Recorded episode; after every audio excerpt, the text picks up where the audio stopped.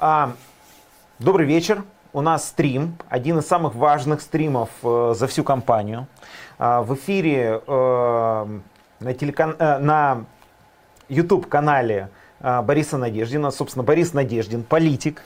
И я буду сегодня в роли ведущего э, этого стрима. Андрей Шалимов меня зовут, я политический аналитик. А, мы сегодня, собственно, после супер важного э, такого события, в Центральной избирательной комиссии вещаем. И многие люди сегодня настроены, у них э, много эмоций накопилось. Это эмоции разочарования, это эмоции страха, это эмоции страха, я думаю, другой стороны. А, эмоции ну, да. так, такие люди разводят э, руками и думают о том, а что дальше, как дальше жить. Вот, собственно, про это и будет стрим. У нас есть, будет подключение а, с политологом а, Станиславом Белковским, но начнем мы, собственно, про сегодняшние события, ваш комментарий, и, а, но что дальше? Ну, жизнь продолжается. Во-первых, не поставлена точка в вопросе о регистрации кандидата Надежды на выборах, потому что хотя Центр избирком сегодня там было вообще интересно все это наблюдать. А мне все-таки отказал, а, но у нас впереди еще несколько судебных историй. Сейчас мы готовим иск, потому что там, ну, совершенно, то есть вот мы, я сегодня в Центр избиркоме, когда был, мы показывали вот эти, мы обсуждали вот эти вот возражения на 47 листах, это возражение на а, решение рабочей группе о моих якобы, якобы плохих подписях. И, естественно, значит, мы отбивались как могли. Там можно отдельно, если будут вопросы, я могу подробнее рассказать, что мы здесь хотим отбить. Но мы абсолютно убеждены, что мы сдали самые настоящие подписи. А все, все эти протоколы рабочей группы, все эти Ростов-на-Дому и многое другое, улица Мяковского и так далее, это все мы, естественно, отбили. Могу там подробно показать. Мы за ночь нашли несколько человек, между прочим, за ночь потому что работа в Центре избиркоме с вот этими 60 тысячами строчками значит, закончилась вчера вечером, и вот эти возражения, вот эти все, были написаны в 5 утра. Мне прислали окончательную редакцию. В 5 утра, да. То есть все люди не спали там уже, конечно, давно, включая меня. Вот. Соответственно, мы ухитрились за ночь найти 10 человек в стране, у которых якобы неправильные паспорта, неправильные адреса, и эти люди прислали нам сканы паспортов. Но я их не могу показывать так сказать, детально. Но вот поверьте, вот я не знаю, там видно, что я их как-то вот перебираю, да, вот они все, вот они все, вот они все, да, вот, не знаю, чтобы персональные данные не засветить. Вот, э, соответственно, и по этим сканам паспортов прекрасно видно, что у нас-то как раз правильно все написано в подписных листах, а вовсе не в этой программе распознавания Центра избиркома. Вот, э, соответственно, подаем в суд. Я сейчас, сейчас юристы, поспав несколько часов, готовят заявление в суд, в Верховный суд. Я надеюсь, что мы ну, в субботу его подадим. Дальше, соответственно, Верховный суд, мы туда придем, приведем вот этих людей, вот, которых пришлось ночью разбудить, но они все-таки прислали нам сканы паспортов. Вот, и они скажут, да, вот смотрите-ка, все честно, это мы поставили. Мы живые, мы есть, вот мы пришли. Вот вкратце наши планы краткосрочные. А в долгосрочной перспективе я могу сказать, мы без всякого сомнения будем продолжать заниматься нашей политической деятельностью. Наша цель, чтобы Россия стала мирной и свободной. Мы будем ее добиваться всеми законными способами, которые у нас, слава богу, пока еще есть. А, но вот сейчас пропаганда будет работать э, по такому, ну вначале они попытались э, эту линию закинуть о том, что вот не живые люди, что это там 11 мертвых человек э, выявили в подписях из э, 100, 105 тысяч, вы, выявили 11 человек, которые э, умерли. И э, они пытались эту линию э, какое-то время продвигать, но так как э, ну, она явное такое сопротивление вызывала, то сейчас другая линия. Э, с одной стороны, есть вот разоблачающие публикации э, какой-то неорганизованности в штабе, да, э, ну, появилась знаете, такая публикация. Это... И вторая линия э, это то, что э, ну, вот вы как-то плохо сработали с подписями, плохо их подготовили, э, и главное, не воспользовались шансом э, находиться на, во время проверки подписей. Господи, слушайте, тут столько, столько сказок просто сразу, столько сказок там. Про бардак в штабе, слушайте, когда у вас очень мало времени, и у вас компанией занимаются несколько тысяч человек, несколько тысяч человек в 75 регионах штабы, а подписи собирались там в 100, 120, по-моему, городах России, но здесь все могло быть. Могли быть и специальные засланцы, которые, хотя мы их вычисляли, как бы старались сразу от них избавляться. Ну, то есть специальные люди, которых задача была там портить подписи и все такое. Такие случаи были, и вроде как мы их все решили. Дальше. Но невозможно, чтобы все остались довольны и счастливы в этой ситуации. Кому-то пришлось отказать, кому-то там денег не заплатили вовремя. Это, был, это отдельная история. Нам сегодня заблокировали счет, счет избирательный, несмотря на мои просьбы. И мы теперь вот не можем закончить наши расчеты финансовые. Я только что написал письмо, чтобы его разблокировали обратно. Центр избирком мог его совершенно не блокировать там, до окончания расчетов, но вот заблокировал. Кто-то недоволен остался этим, и какие-то люди решили по непонятной мне причине рассказывать какие-то странные вещи некоторым СМИ о том, что якобы, значит, у нас там все плохо, там Надеждин чуть ли не специально фальшивые подписи подсунул зачем-то, непонятно зачем. То есть э, это все чушь собачья. Но большая часть подписей, 4900, э, э, они забракованы почерковедом, получается. Да, но вот я сегодня говорил на заседании, это мы написали в возражениях, там один из главных пунктов, товарищи дорогие, по закону и по инструкции Центра сберкома должно быть заключение почерковеда, официальная бумага, подпись, его регалии, ну там, это же специальная деятельность, у человека лицензия, да, там, он сертифицирован, вот такой бумаги нет. Такой бумаги нет. Это заключение о том, что это, ну там, суть вот, что разными рук, руками написано фамилия, имя, отчество избирателя и дата, да. Ну это такая история, знаете. Я потом смотрел, когда я уже приезжал в Центр избирком тоже, смотрел на эти якобы разные руки, не знаю, мне кажется, это одинаковые руки, кому-то кажется разные. Но поскольку нет заключения, вот нет бумаги, подписанной почерковедом, это вообще нельзя класть в основу отказа. А суд может это рассмотреть? Да, и будет рассматривать, как, а, конечно, будет. Борис Борисович, скажите по срокам рассмотрения, а вдруг суд будет так долго рассматривать, не, что не, выборы не, не, пройдут? А, это особый режим. Есть кодекс административного судопроизводства, там действительно обычные сроки это месяцы, но для избирательных споров там дни, считанные дни.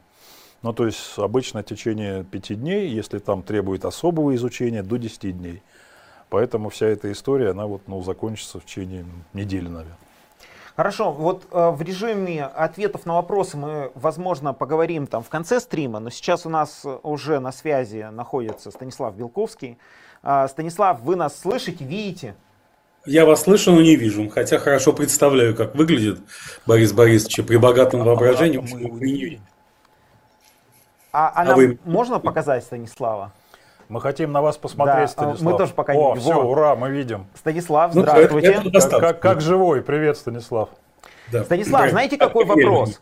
Да. А, как вы думаете, почему, э, собственно, не зарегистрировали Надеждина на, на этих выборах?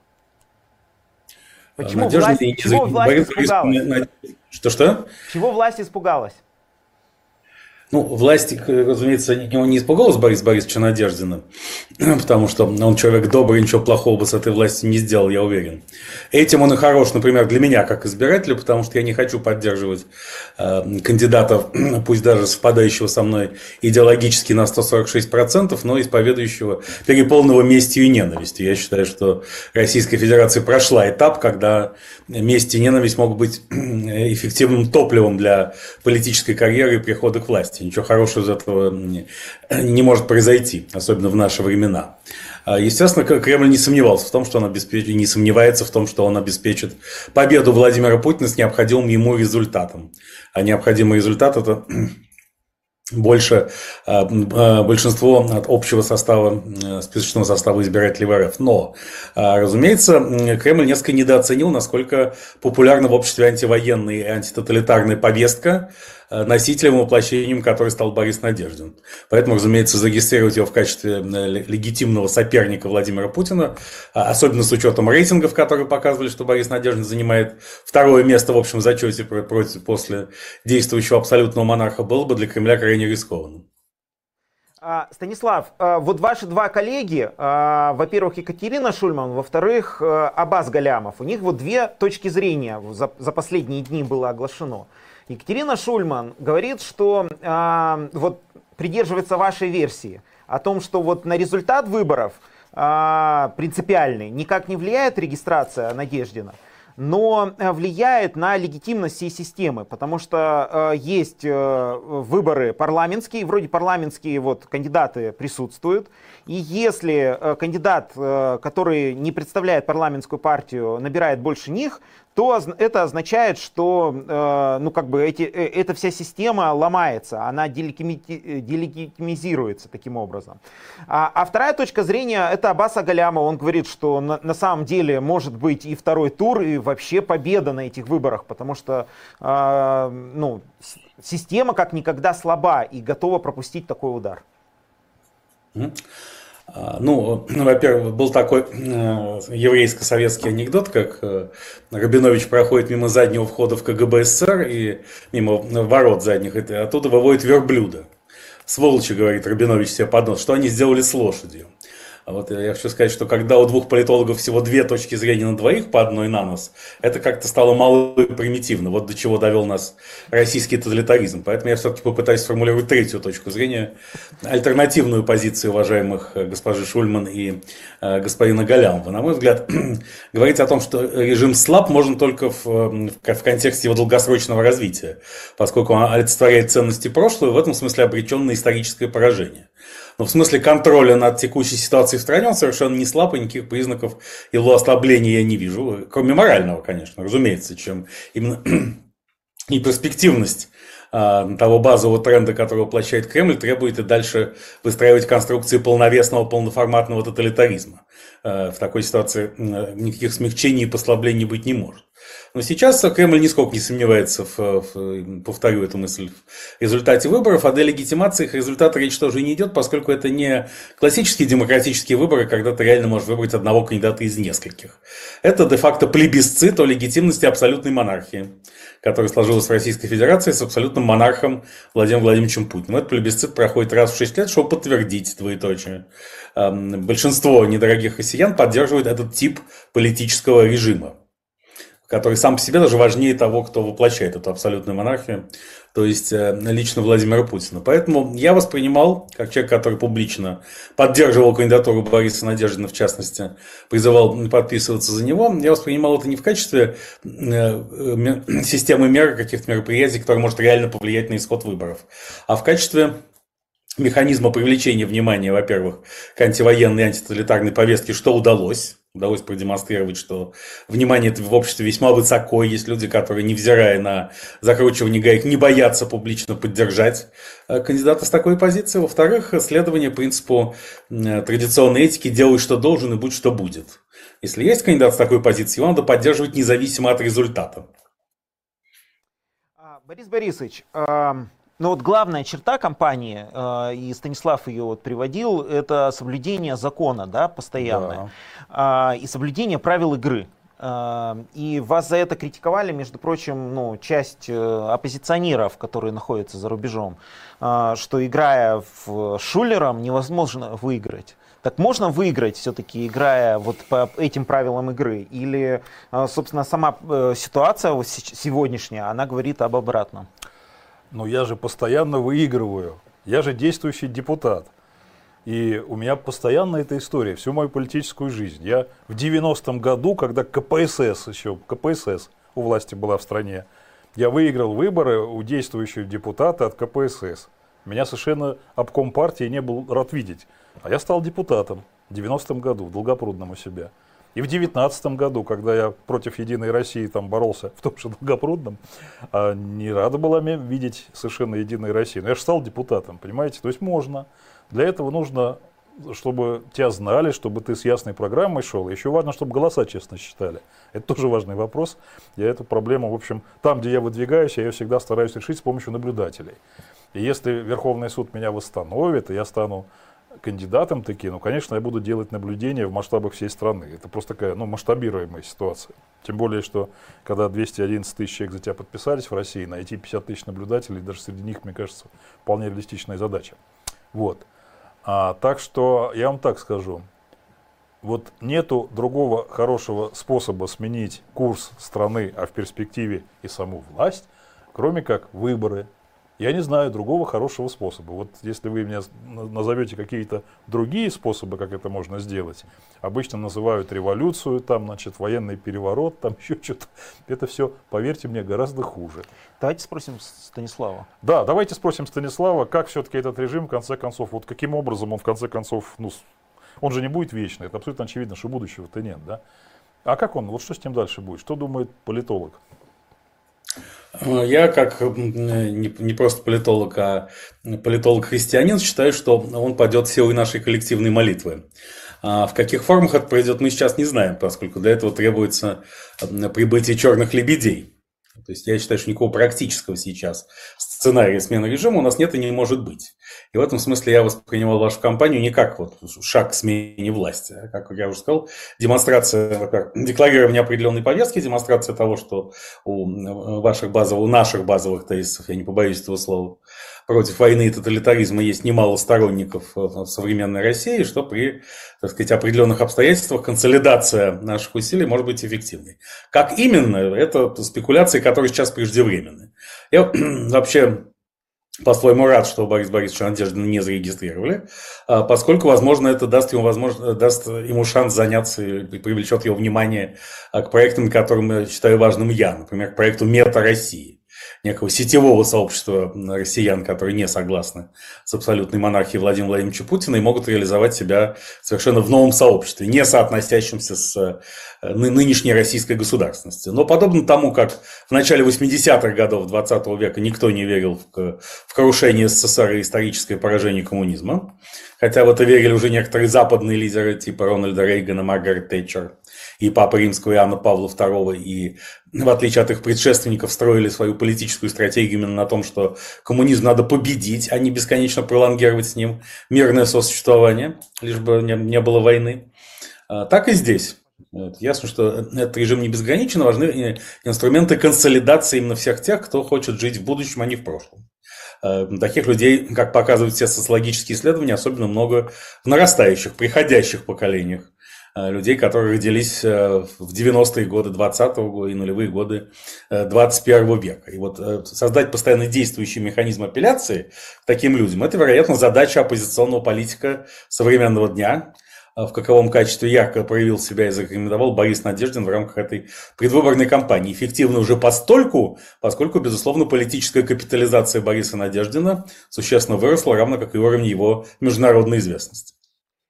Сколько должно быть э, черных лебедей, чтобы заиграло «Лебединое озеро»? Ну, сколько их там? Четыре? А, четыре, значит, четыре должно быть. Четыре. Тут вариант, а, вариант, а вариант. Борис Надеждин считается как черный лебедь или это черный слон с крылышками? Ну, знаете, это, ну, так сказать, нужно обращаться я не могу. К, нашим коллегам, э, биологам, зоологам. А, ну, знаете, есть такая шутка неприличная, что черный лебедь это внебрачный сын покойного генерала Александра Ивановича Лебедя. А вот, ну, вот чернокожей дамы. Собственно, черные лебеди потому так, э, собственно, потому и существуют. Собственно, в чем смысл черного лебедя? Потому что предсказать его разумным путем мы не можем. Это что-то, что происходит по принципу э, покойного премьер-министра России Виктора Степановича Черномырдина. Отродясь не было, и вот опять. Э, что именно случится, мы не знаем. Э, но черные лебеди всегда отражают общий исторический тренд. Они кажутся случайностями только современникам. А потомки ретроспективно, или даже те же современники, но позже, могут понять, что все было не случайно. Ну, например, почему рухнул коммунистический тоталитарный режим и развалился Советский Союз во второй половине 80-х годов. Потому лишь так, как, как утверждают одни, рухнули цены на нефть. Да, в том числе и потому. Да, и, дескать, э, популярной теории, в том числе придерживался отчасти покойный Егор Тимурович Гайдар, безусловно, один из самых авторитетных экономистов своего времени. Э, что вот если бы Саудовская Аравия не решила обвалить цены на нефть, то Советский Союз придержался бы еще бесконечно долго. Это не так. Советский Союз, на мой взгляд, рухнул потому, что исчерпала себя идеология коммунизма. То есть религия коммунизма. Стало очевидно всем, в том числе элитам самого Советского Союза, в частности, руководящим э, органам, руководителям союзных республик, что коммунизм построен быть не может. Э, коммунистический проект нереализуем. А раз он не реализуем, то зачем, собственно, и нужно государство коммунизма, ради каковым был Советский Союз? Ведь, собственно, в названии Союз Советских Социалистических Республик нет никакой ни этнической, ни географической привязки. Оно может существовать хоть в Африке, хоть в Латинской Америке. Правда, страна с таким названием.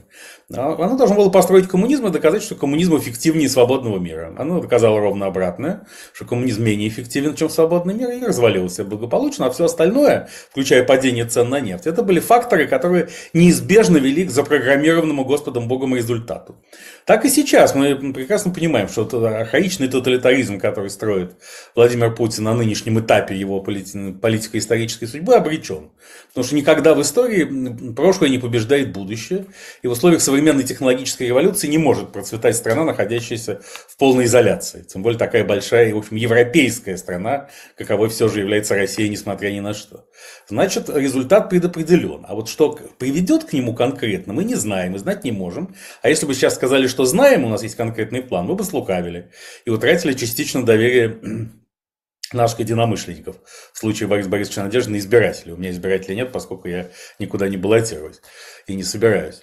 А поэтому наша задача сейчас это создавать механизмы консолида... коммуникации и консолидации всех наших единомышленников, количество которых в пространстве времени будет нарастать по объективным причинам, что новые поколения относятся, хотят жить в свободном мире, они, у них нет генетической памяти о тоталитаризме, у них нет иллюзий, что при Сталине было хорошо по известному анекдоту про Чукчу. Почему хорошо? Потому что Чукча был молодой, его девушки любили. Вот у современных молодых этого фактора, этого синдрома нет. Значит, поддержка будет нарастать.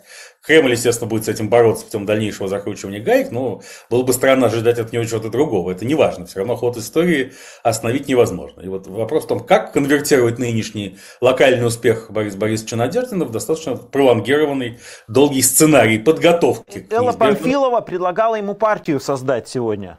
Есть уже такая партия. Такая партия есть, гражданская инициатива, которая меня выдвинула, она будет участвовать в выборах. Смотрите, Станислав, что я хотел спросить. А, вот смотрите, а, собственно говоря, любая какая-то деятельность политическая, она все равно нанизывается на политические проекты, важнейшие из которых выборы. Да?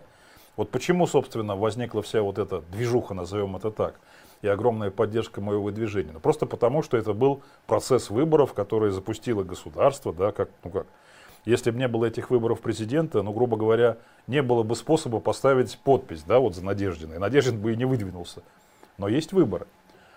И поэтому я смотрю на ситуацию как, ну я же не политолог ни разу, я же, так сказать, практикующий политик, да, и я понимаю, что нужно придумать или вписаться в какие-то очевидные процессы, да, чтобы эти вот, я уверен, десятки миллионов людей, которые хотят, чтобы Россия была мирной и свободной, как-то могли действовать в рамках закона, да. Часть сюжетов абсолютно очевидна. Есть партия «Гражданская инициатива», и на сегодня, как это ни странно, вот если бы сейчас были выборы в Государственную Думу, и возглавлял бы там Харитонов КПРФ, Слуцкий ЛДПР, там, а Надеждин эту партию, как это неудивительно, эта партия получила бы огромное количество голосов в Думе, гораздо больше, чем коммунисты. Это видно по опросам, да? И один процесс мне очевиден, потому что в России сохраняются выборы, несмотря ни на что, да? В частности, в 26 году выборы Государственной Думы, это, кстати, уже, так сказать, не очень далеко. Но до этого в каждом сентяб... каждый сентябрь происходят выборы губернаторов, парламентов регионов, там, советов городов и так далее, и так далее. Такие масштабные выборы.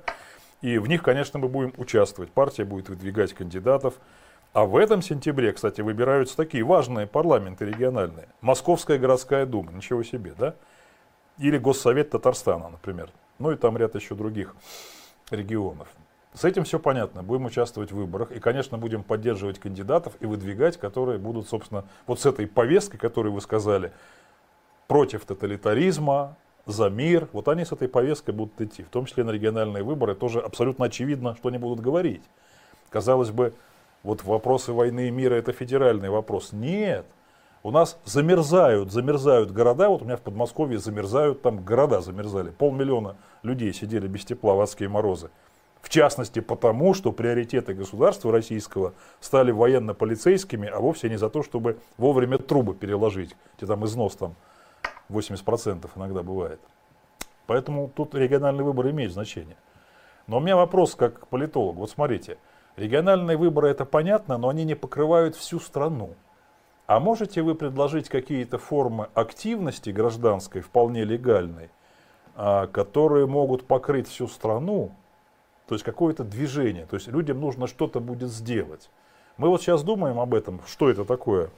В голову приходит сбор петиций там, ну, например, там петиция на тему «Дорогой Верховный суд, зарегистрируйте Надеждина». Да, и собираем голоса, ну, например.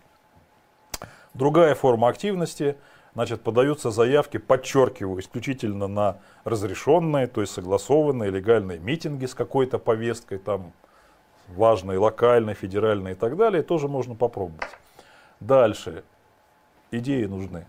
Вот, Станислав, какие еще виды деятельности могут как бы вот привести к тому, что сотни тысяч людей, как вот они подписи ставили, что-то бы еще такое делали, но в рамках закона, а еще лучше, как бы пристраиваясь к неким существующим государстве историям вроде выбора. Вот хочется что-то такое услышать полезное. А, мы услышали, ну, что молиться надо, это мы попросим всех молиться, это понятно.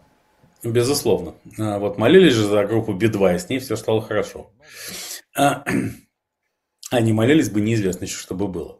А, я, ну, что касается выборов, то это абсолютно так, поскольку даже все всякие революции и перевороты часто привязываются к выборам, это важнейший элемент политического календаря. И смысл выборов нередко меняется в судьбе государств. Да, сегодня выборы выхолощены и превращены в чисто формальную процедуру по легитимации статус-кво. Однако мы помним, что в Советском Союзе выборы были анекдотом, однако в конце 80-х годов они анекдотом быть перестали когда в них стало реально можно участвовать, и реально можно было побеждать коммунистических кандидатов, как вы, Борис Борисович, в 90-м году, когда это было уже несложно, поскольку э, коммунистическая партия превратилась в жупелый объект ненависти из э, источника неизбывного страха, и, так сказать, когда рухнули представления о ее вечном всемогуществе и всевластии. Это случится когда-нибудь из современной РФ, поэтому само наличие института выборов – это уже важно. Я согласен, независимо от того, чем они заканчиваются сегодня. Сегодня одним, завтра другим. Нужно так или иначе иметь инфраструктуру, чтобы в любой момент принять в них участие, когда это будет иметь практический смысл. А, что же касается идеи, моя идея это Мета Россия. Это платформа, которая объединяет те самые десятки миллионов людей. И я готов, э, вот я хотел обнародовать на днях свои разработки по Мета России, сделанные еще в, 2020, в конце 2022 года. С тех пор этот проект не сильно продвинулся, потому что я вижу э, ключевой проблемой сегодня политического актива страны, шире общественно-политического актива страны и вообще ну, как бы, дееспособных, сильных, крупных оппонентов войны и тоталитаризма разобщенность атомизацию. Э, именно поэтому коллективные усилия сейчас э, удаются очень плохо, потому что э, российские оппозиционеры начинают конфликтовать прежде, чем для этого конфликта возникает реальная причина. Как правильно сказал писатель Борис Акунин, ныне запрещенный и разгромленный в РФ, от этого не перестающий быть крупным писателем, я сторонюсь, я сейчас недословно, а по смыслу передаю его высказывание, я сторонюсь оппозиционных тусовок, потому что, кажется, российские оппозиционеры занимаются одним – доказательством, что каждый из них главный. Вот это первое, от чего мы должны уйти, и что, так сказать, сетевая платформа и позволит нам сделать. А в каждом регионе, в каждом муниципальном образовании, разумеется, есть свои острые сюжеты, которые в состоянии мобилизовать людей. Э, это могут быть сюжеты экологические, социальные, инфраструктурные, связанные с правовым труп и соответствующими протестами. Это могут быть и события типа тех, которые происходили совсем недавно в Башкортостане. И вот, ну, нужен механизм агрегации и аккумуляции этих усилий, при этом он должен быть сетевым, а не иерархическим, потому что сетевую структуру гораздо э, труднее громить даже тоталитарному режиму. С иерархической справляться гораздо легче. Станислав, ну я думаю, что вопрос э, Бориса Борисовича еще в том числе был и про э, ситуацию, ну там страшную ситуацию, допустим, Верховный суд отказывает э, в регистрации кандидата Надеждина. И дальше мы остаемся на выборах э, президента 17 марта э, с четырьмя очень скучными персонажами. И вообще унылым голосованием абсолютно. И э, вот в такой ситуации э, сейчас очень многие пребывают, э, и я знаю, что в комментариях они сейчас вот под нашим стримом пишут, что нам делать-то? Вот именно на этих выборах, 17 марта, что делать? Потому что этот самый, самый зависший вопрос, не мой вопрос сейчас ото всех. На мой взгляд, тут дело не в том, что четыре кандидата унылые, это вещь субъективная, а в том, что все они поддерживают войну и тоталитаризм. В этом смысле принципиальных различий между ними нет. То есть я не вижу разницы между Николаем Михайловичем Харитоновым и уважаемым господином Дованковым, да, например, хотя один пожилой, другой молодой, там, один, один коммунист, а другой антикоммунист, но по главным вопросам современной российской повестки дня они абсолютно едины. И общая их цель – это легитимация плебисцита, пролонгация полномочий абсолютного монарха Владимира Путина. Поэтому я бы считал, что э, смысл участия в выборах – это голосование против всех четырех кандидатов в любых доступных формах как то и не участие в выборах, и участие с целью вписать, например, в бюллетень Бориса Борисовича Надеждина и так далее. А, ну, если позволите, у меня немножко другая оценка, как надо действовать, но я ее скажу, а, грубо говоря, 14 марта, потому что если я сейчас назову, например, какой-то вариант действий или какого-то кандидата, то он может пойти по той же дорожке, по которой уже от, ну, выбыла из компании Екатерина Дунцова уже давно, сейчас меня, так сказать, пытаются из компании выставить. Просто вот как только вот происходит такая история, кто-то из кандидатов начинает говорить, что он за мирную и свободную Россию, у него начинает страшно расти рейтинг, вот, и его с выборов выкидывают. Пока так все это выглядит. Вот, поэтому я пока воздержусь. Но поверьте мне, у меня есть ряд идей, и я буквально, вот честно, вот 14 марта я скажу, как надо действовать на выборах. Пока я говорю только одну вещь. Я пока говорю, что нужно точно прийти голосовать и точно прийти голосовать 17 марта, воскресенье, лично на избирательный участок. Это очень важно. Не в пятницу, не в субботу, потому что есть, к сожалению, история, что там бюллетени подменяют, увы. А именно 17-го лично прийти. И ни в коем случае не записываться на дистанционное электронное голосование, потому что это черный ящик. Сейчас там людей палками загоняют туда. Вот Центр избирком лучше бы этим озаботился. Огромное количество свидетельств, что людей заставляют начальники на работе, заставляют под угрозой там увольнения, лишения премий, значит, регистрироваться в ДЭК. Ну вот, вот этим бы надо заняться, да? А не поиском мертвых душ моих подписях. Борис Борисович, но еще же есть э, одна категория таких э, политологов, э, политтехнологов, которые заявляют о том, что ну вот Надеждин ушел, значит, есть выгодополучатель другой кандидат. И вообще такая русская матрешка. Дунцо, ну, да. Дунцову сняли, все да. как бы стали поддерживать Надеждина. Надеждина снимут, вот есть там молодой кандидат Даванков. Может быть, ему достанутся эти голоса. И они пря- прямо пишут, рейтинг вот скаканет, как сейчас у Дованкова. Вот, вот именно поэтому, именно поэтому надо беречь оставшихся кандидатов. И только в последний момент там какие-то делать истории про них. Хотя э, я, я не хочу просто сейчас там забегать вперед, да, а, поэтому давайте подождем. Давайте дождемся ситуации, кто из кандидатов вообще доживет до бюллетеня, потому что один из результатов вот нашей с вами общей работы, тех, кто и нашей команды, и штаба моего, и тех сотен тысяч людей, которые поддержали, и миллионов людей, которые, очевидно, собирались голосовать, один из результатов работы мы полностью сломали сценарий, который сначала был задуман нашими демиургами политическими. А вы же понимаете, что там сначала было аж 11 кандидатов, которые начали собирать подписи, а потом все как бы стали, всех стали вышибать.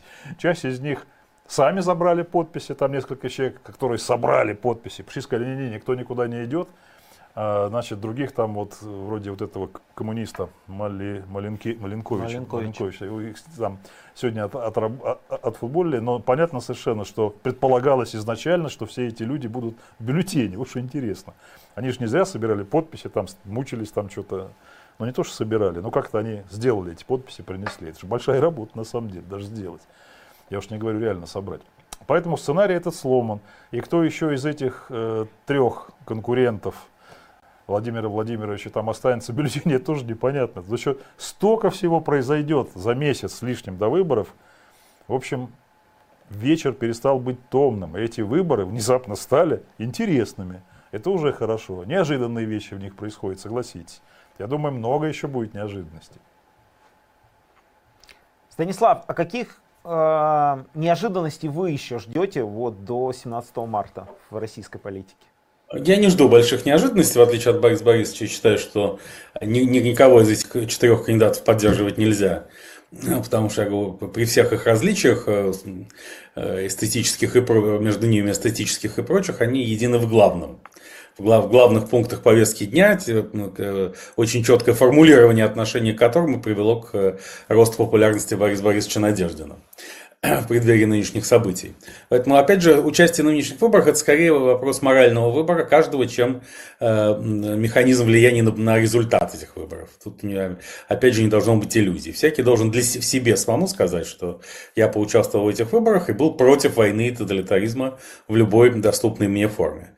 Э, ясно, что с, с каждым днем такой выбор публично делать все сложнее из-за усиления репрессий. Ну, сказать, ну, это можно делать и не публично, в конце концов. Голосование по-прежнему во многом является тайным. Э, вопросы здесь есть только к этому ДЭГу, дистанционному электронному голосованию, о чем э, верно было только что сказано Борис Борисовичем. Но э, все, что сегодня делается, это задел на будущее. Я бы не стал переоценивать э, какого-то нашего возможного влияния на, на результат, на итоги голосования 17 марта. Точнее, это влияние уже есть. Мы, мы уже это отфиксировали, что антивоенные и антитоталитарные настроения в РФ, в РФ обществе оказались гораздо сильнее, чем говорит официальная пропаганда. И война и тоталитаризм далеко не так популярны, как и народ вовсе не консолидирован вокруг этих идей и конструкций, как это Кремль пытается нам представить. Достаточно часто э, Борис Борисович в своих выступлениях говорит о том, что э, выборы э, следующие, президентские, могут состояться а, гораздо раньше, если, Я в этом уверен, да, абсолютно. если переизберут э, Владимира Путина, гораздо раньше, чем через 6 лет. Да, абсолютно уверен в этом. Как вы ну, думаете, ну, это, это так? У меня, у, меня, у меня нет оснований для такой уверенности. Если у Бориса Борисовича они есть, я думаю, он может развить эту тему. А, потому что мне, мне представляется, что Владимир Владимирович Путин в, вполне в пристойной физической форме. А, если это, конечно, он, а не плотник четвертого разряда из Беларуси, как есть такая теория. А, и просто так уходить он не собирается. Опять же, есть все те же самые черные лебеди, которые могут побудить его к уходу, но он, безусловно, занял глубоко эшелонированную оборону и собирается оставаться у власти до 2036 года. А главная его, единственная проблема на этом пути, в его понимании, это физическое состояние, состояние здоровья и, и физическое и ментальное здоровье, чем занимаются самые близкие к нему люди, включая его дочерей том числе возможность пролонгации его физической и ментальной дееспособности с помощью генетической инженерии. Это все будет делаться. Вот по, какие, по какой причине он идет раньше, я не знаю. Может быть, и уйдет. Но в, в нем самом я такой интенции не вижу. По своей воле он уходить не собирается. А то, что ход истории может побудить его каким-то нестандартным решением, ну что ж, возможно. Какой ход истории Слушайте, я, побудит? Я неплохо понимаю вот что у Путина в душе. Так, давайте я скажу, да? Конечно же, он хотел уже на этих выборах передать власть преемнику. Конечно, хотел. Он-то что думал? Он-то думал действительно, начав специальную военную операцию, он искренне в это верил, что российская армия сокрушит украинскую, украинцы встретят нас цветами.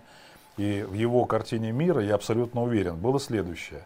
Мы, конечно, победим этот киевский нацизм, и Белоруссия и Украина и Россия объединятся в некое такое великое государство, и он передаст именно это великое государство своему преемнику и с чистой совестью выполненный долг пойдет на покой. Вот он так хотел на самом деле действовать. Я в этом абсолютно уверен, потому что ну, я как бы давно, ну, за ним наблюдаем мы все давно, да, но я-то периодически был близок достаточно к нему, еще когда все это начиналось.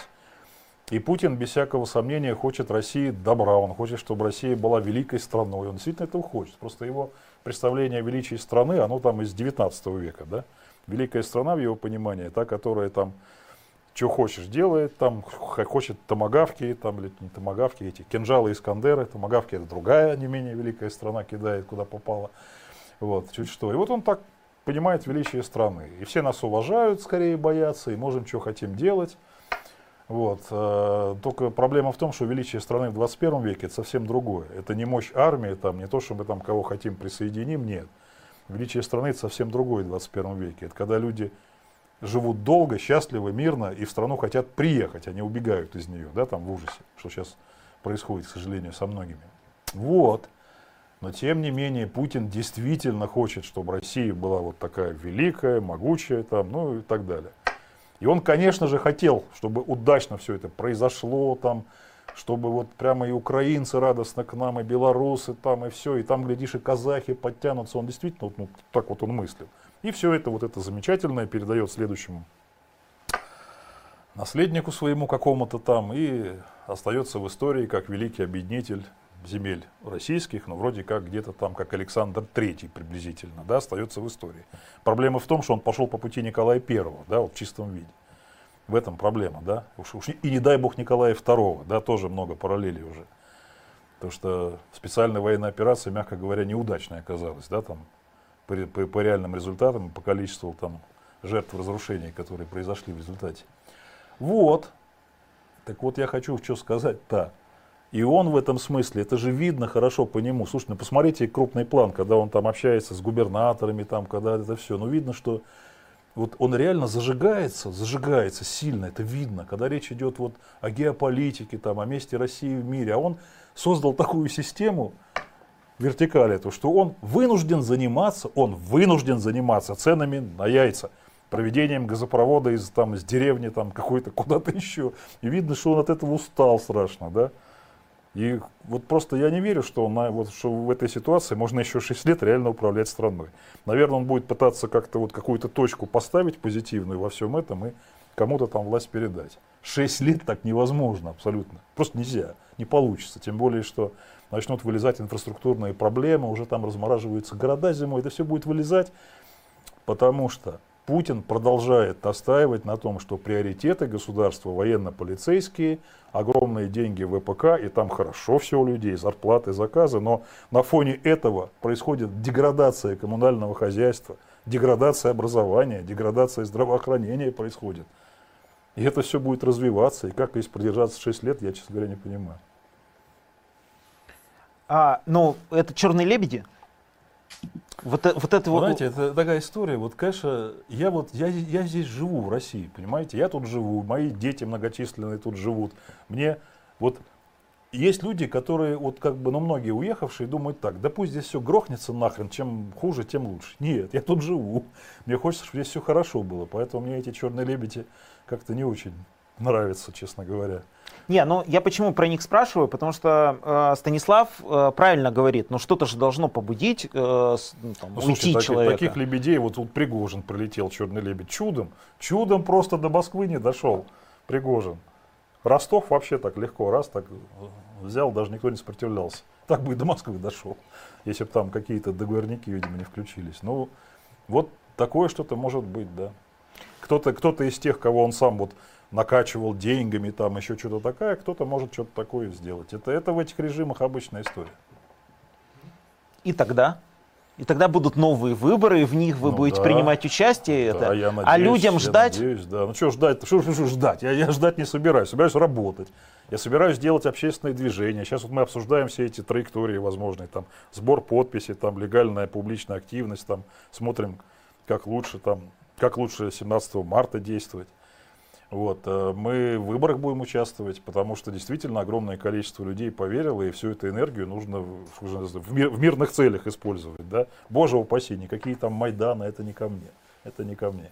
Я за выборы, за петиции, за суды. А так постепенно, постепенно дожмем. Но многие уверены, что кандидатов, которые выступают против Путина и против э, там, специальной военной операции, их просто не допустят. Ну, я вот, можно сказать, уже почти зарегистрирован. Сейчас еще посмотрим, что Верховный суд решит, потому что, на самом деле, если уж решать по законам российским, мне, конечно, нужно регистрировать, без всякого сомнения. Станислав, как вы думаете, используя системные методы, э, можно э, бороться с системой? Бороться с системой можно не делать даже ничего, а просто думая определенным образом, читая правильные книжки, а неправильные не читая и так далее, и так далее. Потому что борьба с системой – это э, целое совокупность состояний, включая внутренние. А поэтому если шаг за шагом действовать, то, конечно, ну хорошо, сегодня не допустят, завтра допустят. Важно постоянно подчеркивать, что в обществе есть значительный пласт людей, очень значительный, который против нынешнего статус-кво, этот пласт нарастает во времени. Все, что соответствует такой стратегии, независимо от а, наличия или отсутствия текущих политических успехов, что, которых достичь в тоталитарной системе очень сложно и практически невозможно. Все это в плюс и в копилку, в э, движение России в направлении неизбежного будущего. Неизбежное будущее, когда настанет? Люди, ну, действительно изнывают. Они хотели сейчас, они хотели 17 марта поменять президента. Вот есть те, кто выстроились в очередь, чтобы прекратить э, вот это движение, прекратить, э, э чтобы настал мир. И поэтому они вот сейчас в комментариях прям пишут, когда, когда, сейчас хотим.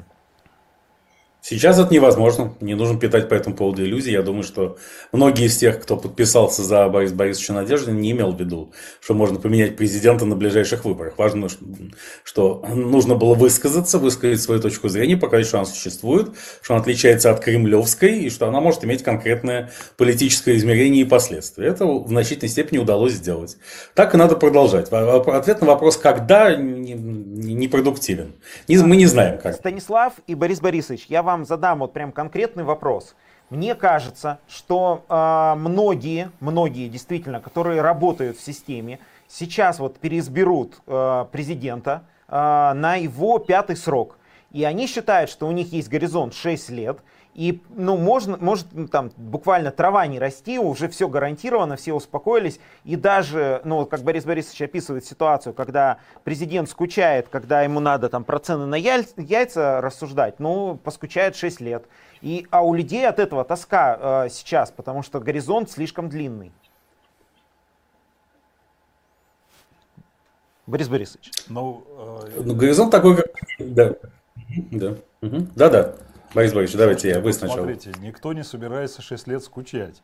За 6 лет, вот если мы говорим, ну, предположим, да, там, что 6 лет Владимир Владимирович, президент и все такое, хотя сомневаюсь, что это реалистично, вот, э, много чего будет происходить. В 26 году выборы Государственной Думы, да, вообще-то.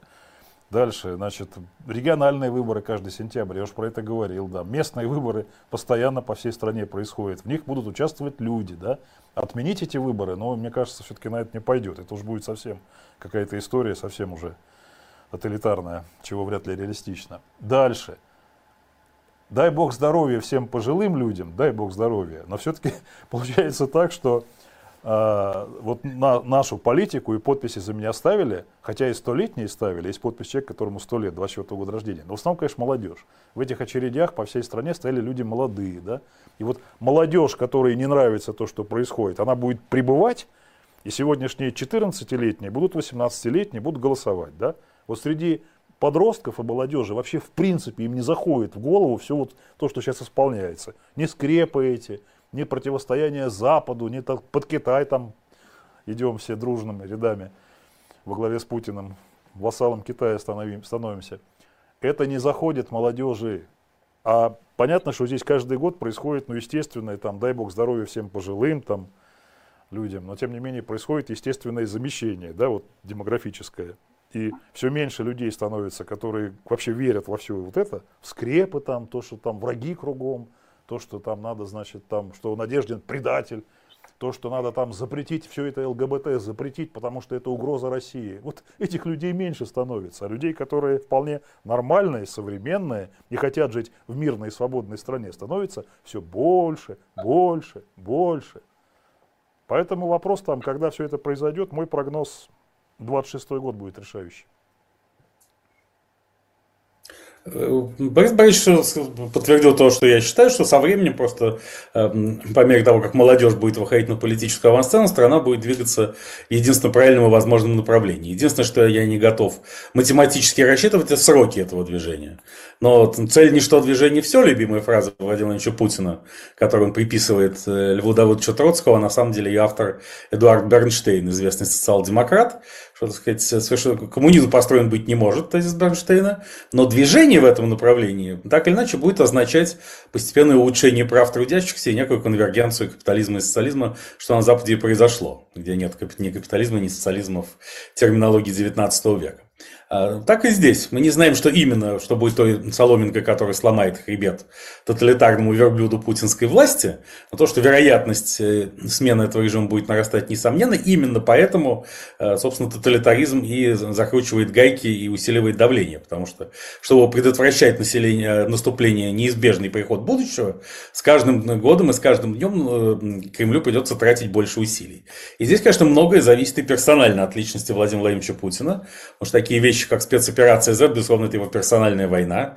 Я не уверен, что если бы президентом был другой человек с взглядами даже близкими Путину, он начал бы эту войну. Тут очень много собственных психологических проблем и комплексов нынешнего президента. И поэтому с его уходом так или иначе ситуация в стране будет радикально меняться, пусть даже и не быстро. Опять же, здесь важно качество, а не количество, направление движения, а не скорость.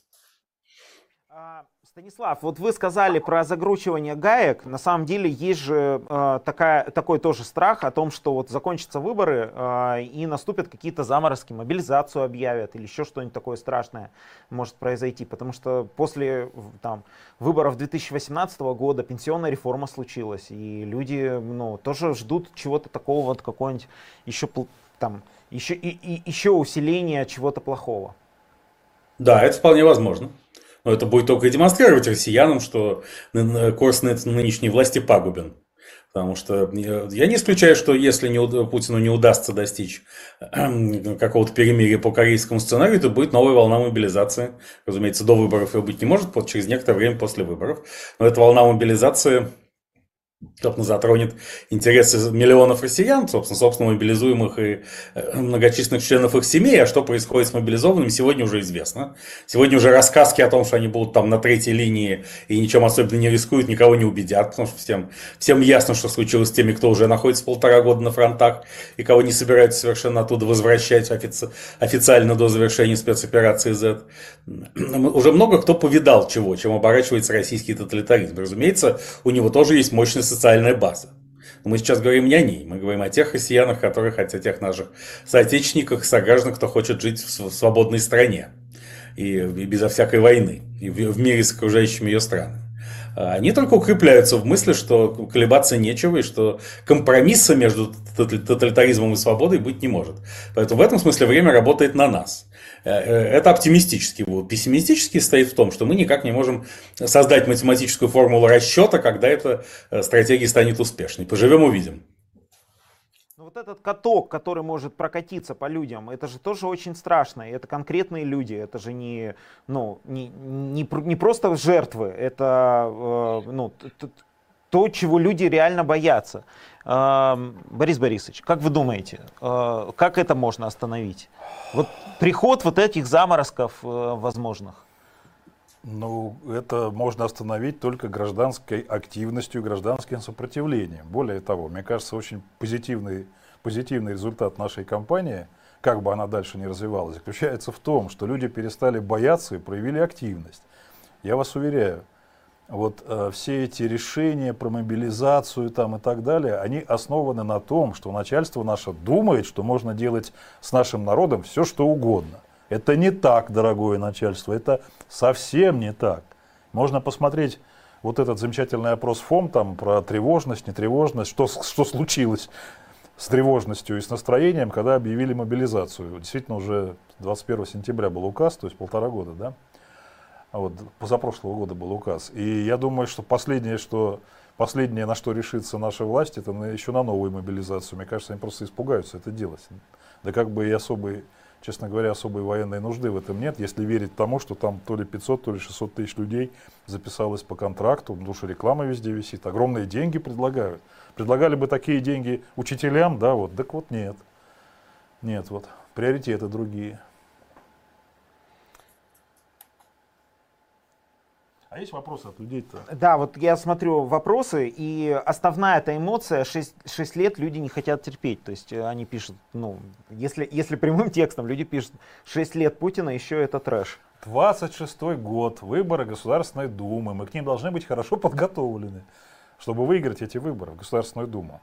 Совершенно другая будет ситуация политическая. Так, Борис Борисович, есть часть вопросов, связанных э, с финансированием компании. Компания финансировалась э, пожертвованиями. Да, И э, люди спрашивают, вот газета, э, куда, э, что с ней будет, Но будет мы, ли она распространяться. Вообще, я сегодня, я сегодня просил Центр избирком не блокировать избирательный счет. Нет, они его заблокировали. Ну, в смысле, он закрыт. Мы не можем сейчас собирать деньги. А, соответственно, есть проблемы с этим, потому что мы задолжали и сборщикам подписи задолжали там несколько миллионов, и там тем, кто газету печатал, действительно, мы сейчас в непростой ситуации. Мы ищем решение, как дальше продолжать все это делать и рассчитываться из газеты значит, которую мы напечатали кое-где, успели. Вот, э, я направил письмо в Центр сберком официально, чтобы все-таки открыли счет. Такое возможно по закону. Буквально вот только что мне прислали экземпляр с отметкой, что они его получили. Надеемся, что положительно решат этот вопрос. Э, плюс прорабатываем ну, запасные варианты, чтобы собирать деньги там по другим каналам. Немножко позже мы это отработаем, все я скажу. Вот. Я могу только одно сказать, что вот эти 102 миллиона, между прочим, которые нам перечислили 45 200 человек, на секундочку. Всем огромное спасибо. Эти деньги в основном пошли на сбор подписей. Это реально очень дорогая история. Слушайте, несколько тысяч сборщиков работало. У каждого сборщика там не очень большой, большая зарплата, но вы просто умножьте там несколько тысяч на 10 тысяч рублей, вы получите много миллионов. Вот так вот. Дорогая история, реальные выборы в стране. Вот, поэтому всем спасибо, мы будем стараться эти вопросы решить. Я, к сожалению, не являюсь там лично богатым человеком совсем. Мне государство российское и не, нашей партии не помогает. Это вот эти думские партии получают госфинансирование, наша партия не получает. Но, вероятно, будем собирать и на партию для выборов, и на мои структуры – некоммерческие организации на проведение там социологии, там, значит, на наблюдение, возможно. Сейчас, ну, сейчас вот, сейчас мы пройдем стадию Верховного суда, может, он меня восстановит, может, он защитит российские законы, да? Посмотрим. Станислав, а вот эта компания, она, у нее вот это основное свойство в том, что она финансировалась э, напрямую людьми. А, этого, ну, в истории российской демократии не было ни разу, да, э, обычно это крупные какие-то спонсоры, э, крупные пожертвования, вот здесь маленькими пожертвованиями. А, как вы думаете, на постоянной работе, не только ну, там, в рамках э, предвыборной кампании, а в рамках регулярной деятельности, возможно ли поддержать вот это, вот, вот это движение, когда люди финансируют политическую деятельность не, от, не, не перед самой кампанией, а от кампании до кампании? Ну, во-первых, это далеко не первый прецедент, я вынужден сказать. А, краудфандинг, финансирование политической кампании за счет краудфандинга, то есть сбора небольших пожертвований с людей. Первым таким крупным прецедентом была кампания по выбору мэра Москвы Алексея Навального в 2013 году. И потом уже Алексей Навальный стал классиком этого жанра. Разумеется, Кремль э, делал все возможное, чтобы и здесь завинтить гайки и существенно ограничить возможности э, обычных россиян э, финансово поддерживать политиков. Еще и поэтому нужно, и э, это, это будет продолжаться. Но это не значит, что этого нельзя делать впредь. И я думаю, что ну, просто нужно создавать новые платформы, в том числе с использованием криптовалют, э, которые расширяли бы возможности россиян поддерживать э, нравящихся им политиков, и политиков и единомышленников, независимо от того, что по этому поводу думает действующая власть. И здесь я вновь обращаюсь к своей идее «Мета России», которую, в, в реализацию которой рассчитываю вовлечь Борис Борисовича Надеждина. И на этой оптимистической ноте, дорогие друзья, я вынужден вас покинуть, поскольку уже истекло мое время. Желаю всяческих успехов Борис Борисовичу, всем, кто его поддерживает, и в этом смысле самому себе тоже. Огромное спасибо. Спасибо, Станислав. До скорой, до скорой встречи. Борис так, Борисович, мы что, да, мы одни да, остались? Да, мы остались одни, и э, люди на самом деле очень много присылают разбитых сердечек и э, просят что-то воодушевляющее сказать, потому что есть э, у них ощущение и страх есть, что вы их бросите, и как что вы сливаете компанию. Я? И да, ну так, такое, ну э, страх, я не говорю, что вы это делаете, но у людей есть это, страх этого. И поэтому их надо как-то поддержать, в том числе я понимаю, что и в команде тоже есть э, вот эти эмоции, поэтому э, очень требуется. Мы тоже к вам сочувствуем очень сильно, мы, мы тоже боимся, чтобы у вас тоже эмоциональный этот э, подъем не, про, не пропадал. Да не, не пропадет, как это сказать. Давайте я вам честно скажу. У меня много недостатков. Я человек такой мягкий, в принципе, я ни разу не Че Гевара там, не такой революционер. Я склонен действовать спокойно, планомерно, законными методами, не призывать там никаким, не приведи Господи, бунтам. Но у меня есть, мне кажется, два таких позитивных качества. Да? Первое, я упрям, реально упрям и упорен. То есть я вот выбрав какую-то дорогу, по ней так иду, может быть не так быстро, как хочется, но я по ней иду. Собственно, по этой дороге я иду, иду уже довольно давно. Несколько десятилетий я участвую в выборах в России, когда-то удачно, когда-то нет. Когда-то власть меня допускает, и я побеждаю, когда-то она меня боится, и я не могу участвовать в выборах. Все, все было в моей жизни. Опыт у меня огромный. И второе мое качество, знаете какое? Я очень ответственный человек. Очень. Я всегда уроки делал хорошо, учился на одни пятерки, вот, между прочим. У меня два красных диплома, потому что я добросовестно относился к занятиям и на физтехе, и в юридическом институте. И поэтому я, у меня чувство ответственности, понимаете? Я вот если что-то обещал, я делаю, что бы мне это не стоило, да? Я, когда чувствую, что люди поддерживают меня, кто-то подписью, кто-то деньгами, кто-то там добрым словом, вот, кто-то вот подписался на телеграм-канал, за что огромное спасибо, кто-то на YouTube подписался, да, лайкнули. Это все тоже поддержка, это очень ценю. Поверьте, я уже не раз говорил, что я рано утром встаю, там 5-6 утра, и стараюсь хотя бы полчаса читать отзывы реальных людей. Это дает мне огромные силы, да, просто реально. То есть я читаю отзывы, где люди говорят, что они на меня надеются, что я там, вот я, это мне дает силы, энергию, вот. Так что не волнуйтесь, встряхнемся, раны залижем, денег соберем, всем долги отдадим, которые образовались в результате кампании. Вот, все будет нормально. В России нужно жить долго, понимаете, долго. И дорога к мирной и свободной России, она, ну, будет сложнее, чем некоторым, наверное, казалось. Тем, кто решил, что я прямо 17 марта стану президентом, и все будет хорошо, да? Дорога длиннее будет, но ее осилят идущие. Все, что я могу точно сказать, что я с этой дороги не сверну. Вот. Как-то так. Поэтому ставьте лайки, подписывайтесь, скоро мы опубликуем, как можно дальше нам помогать. И, кстати, реально мы сейчас размышляем какое-то действие, понимаете, ведь надо, чтобы люди чувствовали причастность. Вот сейчас все чувствуют причастность, потому что подписи поставили, донаты отправили, смотрят YouTube, там, да, пишут комментарии. А надо придумать какой-то какой вот такой большой проект, где все найдут возможность как-то к нему вот поддерживать его, да, и в то же время это будет не опасно и законно, да, и никто не может сказать, что вы что-то там нарушаете, там, не дай бог. Вот мы сейчас над этим думаем. Может быть, это будет сбор подписей, может быть, какая-то публичная активность там, в законных формах и так далее. Надо подумать какое-то время. Поэтому сейчас планы такие. Сейчас сидят юристы, которые не спали, пишут иск в Верховный суд. Надеюсь, мы сейчас эту работу, ну, в основном закончим завтра, в субботу подадим. Вот. Пройдем этот этап, дальше будем смотреть э, на события, но я точно никуда не соскакиваю. И тем, кто думает, что я сольюсь, у меня один, ответ один. Не дождетесь, не дождетесь. Я слиться мог уже, знаете, еще 20 лет назад мог слиться. Вот не слился. А, на канале стримы будут продолжаться. А, да. Несколько стримов будет э, в ближайшее время выходить а, на разные тематики. Это раз. Два. А, ничего не останавливается. А, продолжение следует. Мы сегодня с вами проведем не, не самый длинный, не провели не самый длинный стрим, но это сложный день, и поэтому, э, надеюсь, вы нас простите за это. Продолжение следует. Удачи!